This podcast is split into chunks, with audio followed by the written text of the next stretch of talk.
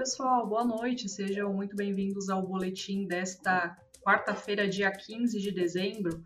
E fiquem à vontade, né, mais uma vez aí para enviarem suas perguntas e comentários e também se inscrever na nossa plataforma aí no nosso canal no YouTube. Hoje a gente vai falar sobre uma notícia importante, né, a aprovação aí do CAD, da compra da Unidas pela Localiza, mas tem restrições aí que as empresas vão ter que cumprir, a gente vai falar sobre isso daqui a pouquinho. A gente vai entender também é, a gente vai mencionar também alguns pontos importantes aí da reunião do Fed, que é o Banco Federal, o Banco Central, aliás, americano, que é a reunião tão esperada aí por todos. Também temos enquete hoje, você pode votar aí na ação que você é, quer aí ouvir uma análise do analista Hugo Carone. Lembrando que tem que escolher entre as ações que estão na enquete, né? Ele vai falar na que for, é, sobre a que for mais votada aí por vocês. Bom, para falar sobre tudo isso, além do Carone, que a gente tem hoje aqui, que é analista da No Invest, a gente tem novamente a participação do Murilo Breder. Muito boa noite para vocês. Muito obrigado, Érica. Olá, investidores. Muito boa noite a todos. Ontem traídos pela internet, mas hoje não. Hoje tudo funcionando normalmente para a gente comentar aqui sobre os destaques desta quarta-feira e com a presença do queridíssimo Hugo Carone do meu lado. Boa noite, pessoal. Tudo bem? Boa noite, então. Vamos, vamos começando a falar sobre essa notícia de hoje, né? Que o CAD que é o Conselho Administrativo de Defesa Econômica, votou pela aprovação da operação da compra da Unidas pela Localiza. Mas tem restrições, né? O que, que o mercado chama aí dos remédios, que foram considerados aí remédios mais amargos do que a superintendência ali do CAD tinha sinalizado da outra vez. E aí, com isso, as ações das empresas chegaram a avançar 7,49% no caso da Unidas e 6,41% no caso da Localiza. E aí, é, essa foi a máxima do dia, né? Mas as empresas desaceleraram um pouco durante o pregão e a, no fim a Unidas fechou em alta de 4,43% e a Localiza fechou com avanço aí de 3,13%. A gente vai falar um pouquinho sobre esses remédios, antes de eu fazer algumas perguntas aqui para o Murilo. É, eu vou citar aqui as principais né, que foram faladas ali, que, que é o seguinte, né? O, o que, que a, a, essas empresas precisam, a Localiza e, a Unidas precisam cumprir, né, para que efetive essa operação. Primeiro, desinvestimento no segmento de locação de veículos acima do negociado anteriormente com a própria superintendência ali do CAD o compromisso de não celebrar cláusulas de não, de não concorrência com outras locadoras de veículos, desinvestimento nas lojas de venda de, se, de seminovos, que terão também o desinvestimento no segmento de aluguel, com o objetivo de facilitar a entrada de novos players nesses mercados, e as empresas também não vão poder participar de operações de compra de empresas no mercado de locação de veículos nos próximos três anos. É, Murilo, pelo que eu pude entender, as condições impostas elas são um pouco mais amargas, né, do que antes. Mas assim, é, de qualquer forma, você acredita que as empresas vão conseguir cumprir aí facilmente, né, esse, esses acordos aí feitos com o CAD? Eu queria saber também o que, que você acha do ponto de vista do papel, como que é, pode se comportar aqui da, daqui para frente, né, com o aval, digamos assim, do conselho. Boa. Então, uma fusão que tem bastante complementariedade, né? Porque, deixa eu dar um, um passo atrás aqui e explicar uma dinâmica do setor. Existem dois segmentos dentro do setor. O primeiro deles é o rent a car, é o aluguel de veículos para as pessoas normais, para a gente, né? E o outro é a gestão de frotas, que basicamente é alugar é, veículos, né? É aquela terceirização de frotas para empresas, tá? Então, é, tudo aluguel de veículo, mas são business diferentes entre si. E a Localiza, ela tem essa dinâmica de ser dois terços focado em rent a car e um terço gestão de frotas. A Unidas é o contrário, é dois terços frota e um terço rent a car. Então, uma é o contrário da outra. Então, tem bastante complementariedade, porque em uma, uma área que uma é expertise e a outra não é, a outra se complementa. Então, tem bastante complementariedade nesse sentido. Uh, e aí, quais são passando aqui, né, de novo sobre esses remédios amargos. A vender a marca Unidas, então possivelmente a empresa vai continuar se chamando Localiza, já que é uma marca forte. Uh, você tem Segundo o senhor Fontes, né, agora a gente tem esse dado aí de quantos mil carros terão que ser vendidos. Segundo o senhor Fontes, são 50 mil carros. Inicialmente, a superintendência do CAD chegou a falar de 20 mil, veio a Localiza e propôs 30, e agora aparentemente fechou em 50 mil carros. E aí, vamos, aí eu parei para fazer uma conta, né? O tamanho desse impacto de 50 mil carros é um remédio amargo demais ou não? Peguei aqui a quantidade de veículos total assim, da Localiza, tanto com frota como com rent a car, tá? 105 mil veículos.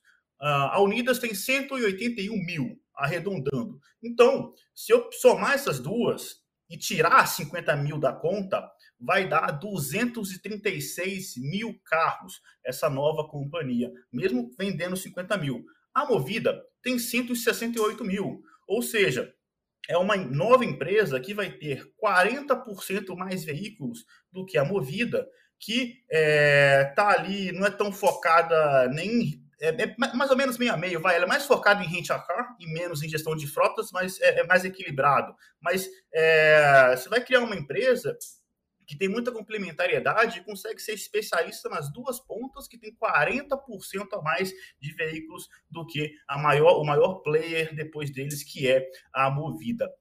Então, é uma fusão muito forte. Na minha visão aqui, os prós superam os contras no sentido da, dessa, da, da localiza, tá? É, de novo, tem essa reforçando, não vai poder realizar nenhuma nova aquisição durante os próximos três anos, mas tudo bem, assim, criou-se um monstro no Brasil, né, com essa fusão, é, que, na minha visão, eu seria, eu sou mais crítico, eu já cheguei a falar isso, que eu vetaria a fusão, tanto que foi bem arriscado, né, bem, bem é, disputado, foi três votos a dois, uh, mas para mim é uma fusão que caminha em direção ao monopólio, porque é a fusão das duas maiores locadoras de veículos do Brasil, e não houve, por exemplo, nenhuma fala do CAD é, evitando, falando de restrições a algumas praças. Então, você que é do interior aí vai saber que é, na sua cidade que é menor, tem uma ou outra locadora de carro. E se, for, e se for uma Localiza ou uma Unidas, é, como não há restrição sobre isso, mesmo vendendo 50 mil carros,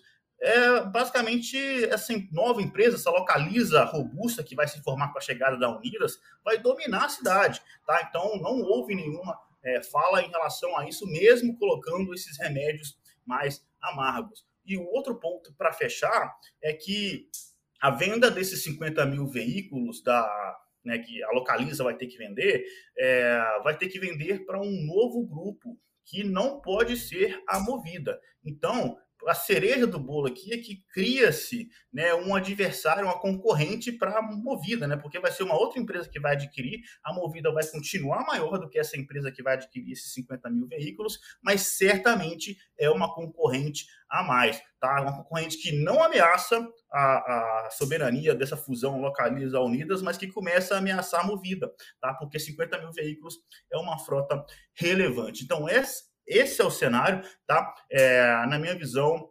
apesar dos remédios de fato mais amargos do que do que inicialmente esperado, os prós superam os contras, tá? Uma, uma fusão que vai ter bastante complementariedade. Lembrando que é, para ela de fato ser concluída, o CAD, por exemplo, precisa aprovar também a venda desses 50 mil veículos para essa nova companhia, tá? Então, esse é o resumo da ópera e essa é a minha visão né, para essa decisão do órgão.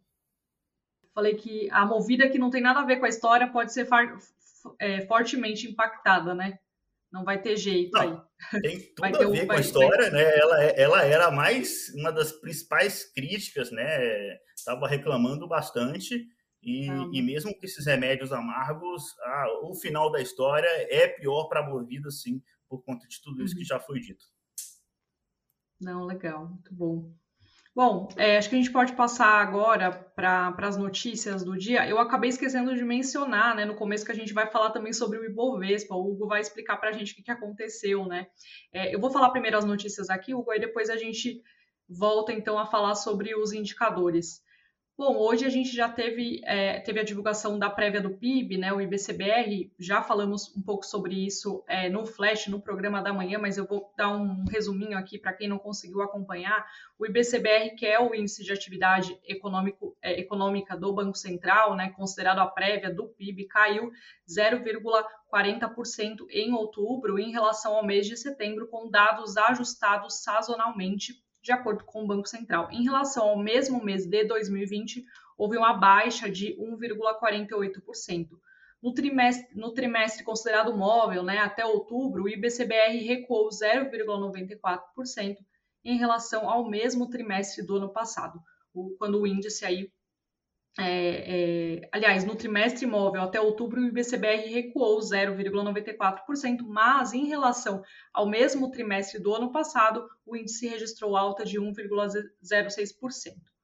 Se a gente for considerar o acumulado de 2021, o IBCBR sobe 4,99% e avança 4,19% no período de 12 meses. A baixa de 0,40% em outubro sobre setembro foi a mais forte para o mês desde 2014, quando o índice é, teve uma queda de 0,60%. O dado de setembro também foi revisado para pior e agora mostra uma retração de 0,46%. Anteriormente, a queda reportada tinha sido de 0,27%.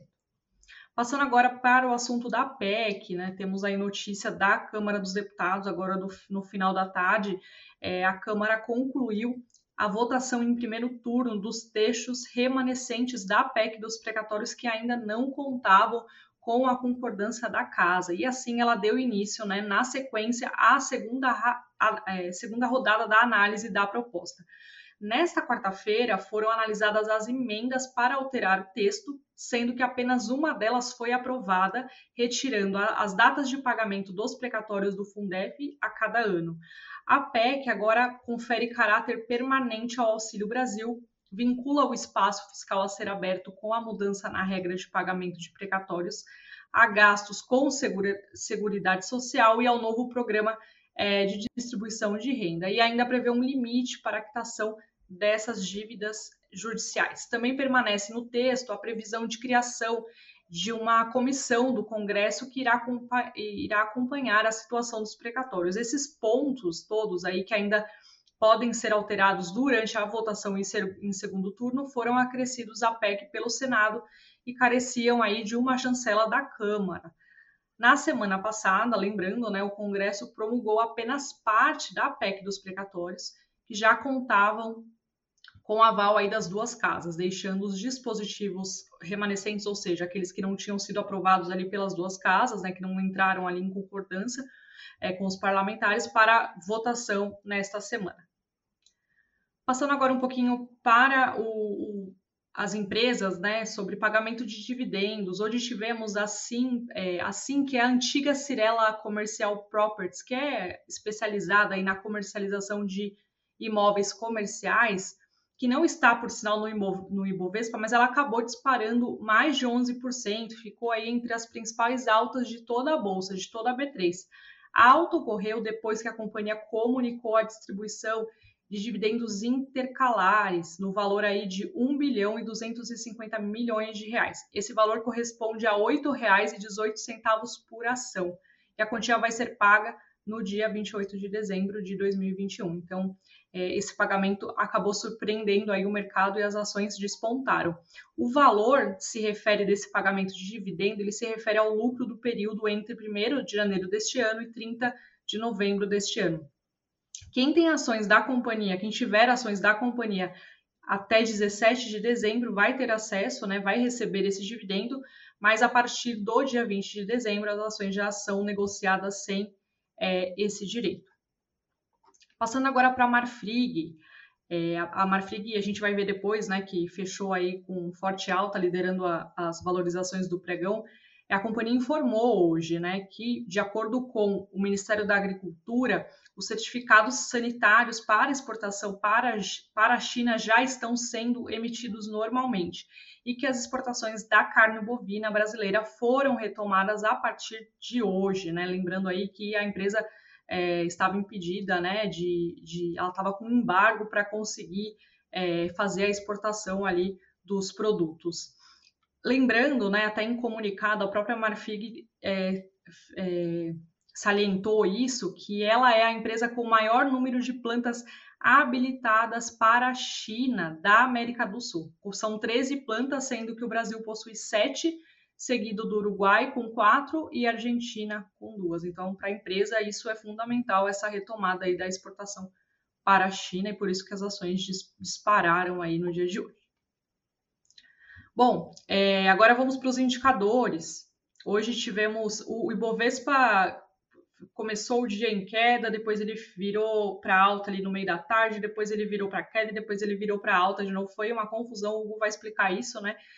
É, ele sabe como ninguém explicar o que, que aconteceu, mas a gente no fim fechou o dia com alta de 0,63% aos 107.431 pontos. Já o dólar, tivemos também uma alta, o dólar chegou aí a disparar muito mais de R$ 5,70, mas ele fechou com alta de 0,21%, é, com negociado aí a R$ 5,70. Entre as maiores quedas do dia, tivemos a Iguatemi, né, que caiu 2,77%, a Dexco, que é a antiga Duratex, caiu 2,26%. Ontem foi o último dia aí, a data de corte para recebimento do dividendo da companhia, e a Eco Rodovias, que também caiu 2,10%. Entre as maiores altas, a gente eh, tivemos aí é, a Marfrig, né, como já falamos, aliás, desculpa, é a Marfrig, eu, eu falei ao contrário, eu falei da Marfrig lá em cima, mas agora é a Minerva, né, que subiu 11,19%, a Magalu, que subiu 7,49%, e a Americanas, que também subiu 7,46%. É, Hugo, agora sim, se você puder mostrar para a gente o que, que aconteceu hoje né, com o Ibovespa. Claro. Hoje, dia, só pontuando, né? A gente falou com relação à questão do FED e tudo mais, mas uma questão que às vezes algumas pessoas aí não sabem, hoje era dia de vencimento de índice, né? Então, é, é um dia que sempre tem muita briga, né? Posicionamento mercado futuro, então, a gente talvez se não fosse dia de vencimento de índice, talvez a gente tivesse tido um desempenho ainda melhor, tá? Eu vou mostrar depois rapidamente aqui falando lá fora, né, que acabou tendo um desempenho pós né, a divulgação e né, a, o discurso lá por parte do Fed. E já trazendo na tela, para quem não sabe entender um pouquinho mais essa volatilidade no dia do anúncio, é, isso aqui é, é, dentro de um dia a volatilidade intradiária e, e cada barrinha pequenininha dessa aí, ela representa um minuto, tá? Da variação que teve para o índice, pontualmente aqui, índice futuro, que tem a liquidez maior, se eu colocasse IBOV, a gente não ia conseguir ver nada direito. Só para a gente entender, aqui foi logo antes da divulgação por parte do Fed. A variação que a gente teve para o dia até então estava limitada a essa faixa aqui. Pode não parecer muito, mas logo aqui, ó, no horário do Fed, essa foi a mínima e esse foi o ponto máximo, é em poucos minutos, a gente pode pontuar ali talvez cinco minutos no máximo, a gente teve uma volatilidade, uma variação é, do, do índice proporcional ao que tinha ocorrido no dia todo. Agora, por que, que eu quero comparar com lá fora? Posso mostrar o diário para a gente entender um pouquinho mais? É, esse é o, o, dia, considerando, vou botar pelo à vista para não confundir ninguém. Então, como você tinha mencionado, a gente teve o IBOV com alta de 0,63, pouquinho, né? E, e essa certa reação veio sim para a parte da tarde, enquanto que lá fora a gente tem um S&P já novamente, né, buscando a região de topo histórico, uma barra bastante, né, uma variação para o dia bastante expressiva, principalmente falando lá de fora que não costuma variar né, tanto quanto a gente, e chegou a subir né, 1,63 lá fora. É, o que, que a gente precisa só pontuar lá fora? Foi melhor do que aqui? Foi. Aqui poderia ter sido melhor se não fosse dia de vencimento do índice, como mencionei. Agora lá fora tem um ponto ainda que é crítico, que a gente está olhando o S&P, mesmo que eu olhasse o Dow Jones, são dois índices é, é, muito concentrado em poucas empresas lá de fora. Semelhante ao que a gente tem aqui, né? A gente tem o Ibov, a gente tem Itaú, Vale, Petro, aquelas mesmas empresas que a gente sabe ali que 10 empresas têm mais ou menos 50% da participação do índice. Puxando na tela, que não lembro de ter trazido para vocês antes, esse aqui é o índice lá de fora mais bem distribuído. é um Russell 2000, são duas mil empresas, e diferente do que a gente vê na Nasdaq, no Dow uh, e no S&P, né, que é cada vez nos últimos meses renovando máxima e região de topo histórico, é, para o Russell a gente está vendo praticamente um ano inteiro estagnado. Ele teve só aqui janeiro em alta, desde então aí de fevereiro ele segue preso numa mesma região de preço, sem renovar sua faixa de topo histórico. E aí considerando não só a questão do gráfico, né, querendo entender o lado macro que passa é, os Estados Unidos, esse é o melhor gráfico. A gente precisa que esse índice, né, o Russell, tenha um desempenho melhor do que o que a gente viu ao longo desse ano. É claro, né, com relação a S&P e Dow, aquelas poucas empresas, se continuarem tendo tendência, né, a movimentação por lá tende a, a continuar sendo positiva.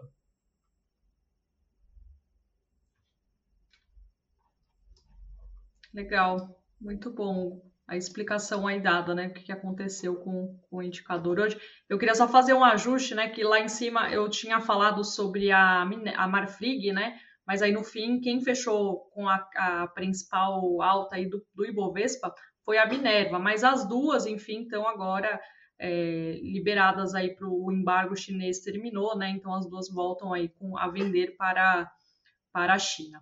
É, bom, eu vou para o nosso assunto aí agora que o Hugo também já falou um pouquinho, né, que é sobre essa reunião aí do Banco Central norte-americano, né, uma reunião aí de dois dias, e aí, no final, o Fed disse que vai encerrar, né, em março, suas compras de títulos adotadas é, durante a pandemia, que tinha aí o objetivo de despejar aí dinheiro na economia americana é, o comitê ele decidiu reduzir o ritmo mensal de suas compras de ativos líquidos em 20 bilhões de dólares para títulos de, te, de tesouro, do Tesouro né, e 10 bilhões de dólares para títulos lastreados em hipotecas de agências. É, é um valor superior aí do que tá, estava sendo estimado anteriormente, que era de 15 é, bilhões de dólares. E aí, como o próprio comitê é, apontou aqui, eu até trouxe uma, uma uma parte do documento, né, que eles divulgaram agora no final aí da reunião, é, eles diziam que é o seguinte: o comitê avalia que reduções semelhantes no ritmo de compra de ativos líquidos provavelmente serão apropriadas a cada mês, mas é, está preparado para ajustar o ritmo de compra se as mudanças nas, pers nas perspectivas econômicas o justificarem.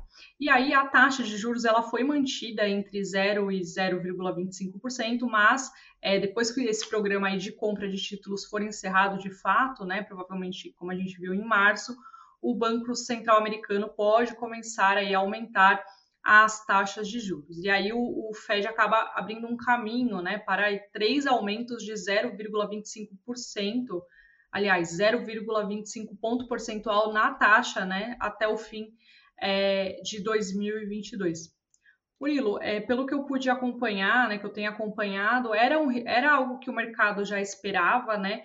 Mas será que o Fed foi um pouco mais duro do que a gente estava imaginando? E eu queria também é, saber assim, o que, que você acha de mais importante dessa reunião que a gente precisa ficar de olho como investidor e se essa questão do aumento dos juros, ela pode de alguma forma beneficiar o mercado aqui para a gente, enfim, como é que fica aí depois que os Estados Unidos de fato aumentarem a taxa?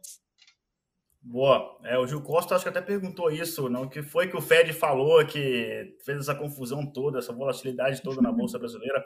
E é um pouco disso, né? É o mercado tentando entender, porque ele foi é, de fato um pouco mais agressivo, né? Vamos, vamos relembrar a trajetória aqui. Ele parou de falar que a inflação é transitória e agora anunciou a, a antecipação para março de 2022 o fim das suas compras de títulos, tá? Então, o próximo passo é o aumento de juros ainda no ano que vem e são três aumentos de juros que, o, que possivelmente né, o Fed pode acontecer, pode fazer em 2022. E aí, o que o mercado estava tentando ver é o seguinte, porque é, a parte boa da história é que foi, né, já, tá, já era esperado esse, esse aumento, né, essa antecipação do fim dos estímulos, uh, e, e o Fed poderia anunciar que haveria um aumento de juros logo depois do fim dos estímulos. E não foi isso que ele falou. Então, é, é, é, essa novidade de que talvez os juros vão permanecer lá nessa faixa de 0 a 0,25 por mais tempo depois que acabar os estímulos, isso de fato foi o copo meio cheio da história. Porque se a gente olha o aumento da taxa de juros por lá, é, historicamente é negativo para os países emergentes. Né? Você acaba fortalecendo a moeda norte-americana, tanto que hoje o dólar voltou é a máxima de fechamento desde abril, tá? Então, porque dívida americana, que é o título mais seguro de todos, passa a render ainda mais, e aí o fluxo estrangeiro volta para os Estados Unidos, fortalecendo o dólar. E aí fica aqui o, aquele selinho lá do eu avisei, né, daquele ETF de financials, que eu já fui falado amplamente aqui, que é, investe em empresas do setor financeiro norte-americano. E aqui do Brasil você consegue comprar esse ETF através do BDR BIYF39.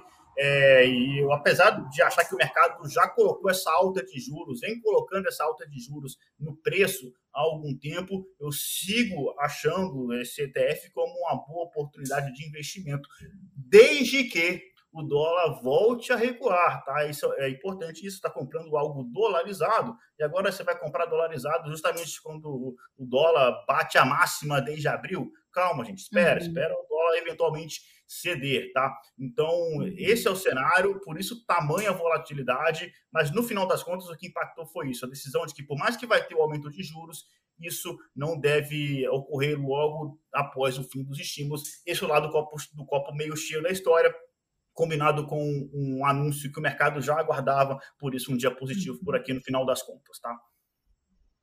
Legal, Murilo, obrigada pelas respostas. Bom, acho que agora a gente pode ir para o pessoal tá empolgado com a enquete aí. Vou, eu preciso ver aqui quem que ganhou, né? Deixa eu ver é, aqui é, se não, já temos. Hoje eu não vi aqui. Eu deixei meu voto. Deixa eu ver se o, se o Thiago passa para a é gente. É Magalu. Magalu ganha de lavada. Sempre que tem Magalu aqui, os investidores. Da última vez não levou, não, hein? Vamos lá. Magalu. Perdeu para oi, então, né? Só pode ter sido. pode, pode ter sido, verdade. Vou puxar para vocês aqui, então, a referência dela. Cara, é, é, eu não lembro se foi da última vez que a gente falou por aqui, mas é, é um ativo que tem um tempinho que a gente fala que biomal acaba assustando o pessoal, né? É, eu vou puxar, só preciso fazer o ajuste dele aqui, que ele vai dar diferença que o pessoal não está muito acostumado, a relação entre o gráfico com escala é, em log ou não, né? É a grande questão que a gente sempre fala, olha, é preciso colocar a referência em log e ele não está em log, provavelmente vocês estão perguntando, pô, mas se você está falando que tem que usar, por que, que não está? Que a minha plataforma atualizou agora à tarde e eu acabei de ver que ele desmarcou essa opção que é importante. Então, deixa eu só marcar ele aqui de novo e a gente já vai direto. Tá, eu não vou conseguir fazer isso correndo para vocês, mas eu, eu, consigo passar os números que eu sei de cabeça aqui. Senão vocês vão ficar aí sem acompanhar. Vamos lá. A referência dela que está aqui na tela agora, da Magazine Luiza, considerando toda a variação histórica dela, que a gente já falou bastante, então pegando antes da grande arrancada, do ponto mínimo dela até o ponto máximo, a gente tem as faixas de fibro que são esperadas para correção. Então, aqui vai gerar uma certa aqui esperança para o pessoal, né? São essas três faixas, porém, com gráfico correto, que aqui está com o erro do ajuste que eu comentei, o valor correto dessa referência inicial, o primeiro, tá? Que aqui está como 7,15, mas não é o certo, está na casa dos dois reais. É, eu sei que é longe, a gente tinha alertado sobre isso por volta aqui dos 20 reais. A gente não desejava que chegasse a esse nível, mas a explicação simples é de que por gráfico é algo normal, né, dentro de um movimento de alta, você tem que ter correções. Ele nunca teve uma correção. Você fala, poxa, mas é, na crise ele teve uma correção expressiva, de fato. Mas essa correção nunca chegava a uma dessas faixas que a gente considera que é a faixa de fibra. Tá? Então, está caminhando para isso. E por ter chegado na mínima que a gente teve na crise do ano passado, esse é o patamar que pode ter muita briga. Então, foi um ponto que a última vez que a gente participou, a gente falou bastante está é, tá trabalhando abaixo, mas acho que a briga tende a continuar nesse nível. É, e se for respeitado, por enquanto, apesar de um pouco abaixo, por enquanto ele está segurando, a gente tem um provável movimento, sim, de reação. Eu vi algumas pessoas falando no chat, mas que pode ser aquele último suspiro. Tá? Então tem que tomar muito cuidado. Quem está nela e já passando calor há muito tempo, se tiver esse respiro aqui, tem que reavaliar se de fato vale a pena ficar com ela, ou, ah, fica, mas diminui sua posição, enfim, por quê? Que simetricamente falando, se houver esse respiro, o movimento seguinte é de uma nova correção, que pode vir né, até abaixo, R$ reais é a primeira faixa de FIBO, tá? Não estou falando nem das piores. R$ reais é a primeira faixa, FIBO, dois e pouquinho. É, e isso é um comportamento que, em larga escala, parece algo terrível e tudo mais, mas por gráfico são comportamentos que você encontra tanto ele num, num minuto, né, num intradiário, quanto ele vai ocorrer no mensal. E aí, no mensal, a escala em, em percentual é algo bastante relevante. Assusta, mas são comportamentos normais. A gente tem que aceitar que isso é possível. Então, a recuperação, se ocorrer ali, é, o suporte na casa desses R$ reais, 6,18 mais ou menos, a recuperação, se vier, pode se estender até uns 14 reais, tá? Então, se vier até os 14, fica atento, fica de olho, tende a ser uma barreira bastante expressiva para o papel. Legal. Então, se o papel tiver uma recuperação, a gente pode ficar feliz, mas triste ao mesmo tempo, né? E pode vir uma correção é. depois de novo, seria isso? É, porque assim, é muito difícil quem está posicionado, vamos botar lá para os 25 reais, tá? É muito difícil quem está posicionado 25 reais e veio parar em 6, você chegar no 14 e falar que ele tem que reavaliar a situação dele, né? Que é óbvio, começa a recuperar, ele vai falar, poxa, vai voltar no meu 25 de novo. É, Assim como nos 20 a gente chegou a comentar que tinha o risco, a gente não queria, né? mas tinha o risco de vir até 2, né? a gente só foi até 6 por enquanto. É, e ali já devia ter sido tomado alguma, alguma medida. Né? Você já está com uma perda, quem estava em 25, a gente estava falando em 20.